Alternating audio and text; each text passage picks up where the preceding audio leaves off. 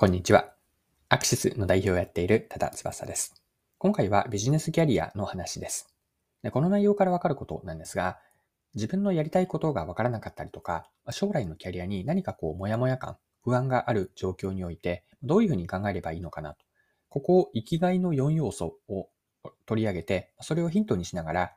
キャリアについて考えていきたいなと思っています。それでは最後までぜひお付き合いください。よろしくお願いします。はい。本題に入る前にビジネス一般の話を少ししたいんですが、経営者の役割というのは、自分たちの会社、まあ、自社で持っている経営資源をどこにいつのタイミングでどれだけ配分するかを決断すること。これって経営者の役割としてすごく大事なことなんですね。で、資源、ここで言っている資源とはリソースとも言い換えられるんですが、資源とは人や物、あるいはお金なんです。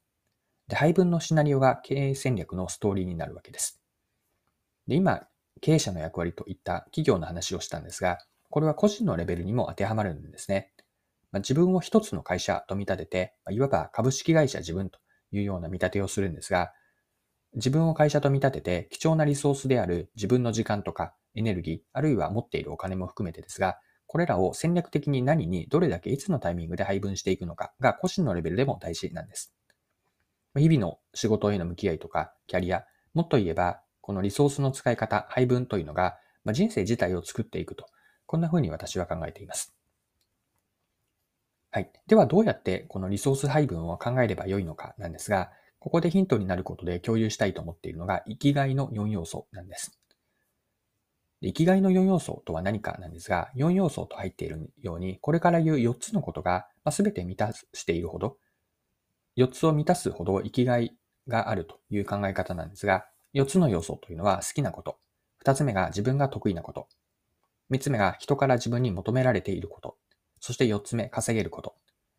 好きであって得意。人からも求められているし、それがお金も稼げることにつながっている。これら4つを全て満たす状態であれば、人はこうやりがいを感じると、強く感じて生きがいになるという考え方が生きがいの4要素なんです。で自分のやりたいことを見つけるために、この生きがいの4つの視点、4つの要素から見ていくといいなと。これが今回のお伝えしたいメッセージになるかなと思います。で、ただしなんですが、それはそうは言ってもという感じだと思っていて、現実的にはいつもいつも4つの先ほどの全てが当てはまるとは限らないですよね。例えばお仕事で相手、相手というのは例えば今上司を想定しますが、上司から言われたもののいまいち乗り気のしないし、乗り気のしない仕事が降ってきたと。こういう状況って誰しもありますよね。または、そうですね。じゃあ、例えばこれは副業でできれば人から求められているので稼げるとは分かっているんですが、自分にはまだそれだけの経験とか能力がないので、なかなか難しいと。こういう場合ってあると思うんですね。で、このような4つのうちどこかが欠けている、どこかがまだ満たせてないという場合はどうすればいいのかというのを最後考えていきたいんですが、こうした時に生きがいの4要素から4つのうち何を優先させるのかを自分の軸として持っておくといいんですね。例えば4つあったんですが、求められることと好きなことを優先する。これが例えばの考え方です。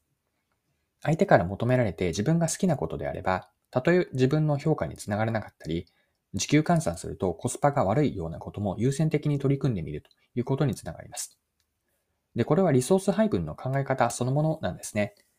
リソース配分と聞くと何か自分には関係ないと聞こえるようかもしれませんが、しかし個人のレベルでも自分の貴重な資源、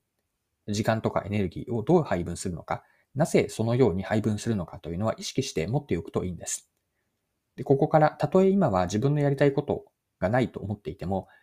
生きがいの4つの要素に当てはまることをまずはやってみて、まあ、ちょっとした行動から自分の生きがいにつながるヒントが見えてくるので、これはお仕事とかキャリアでも大切なことだなと思って、今回紹介をしました。はい。今回も貴重なお時間を使って最後までお付き合いいただきありがとうございました。これからも配信は続けていくので次回の配信でまたお会いしましょう。それでは今日も素敵な一日にしていきましょう。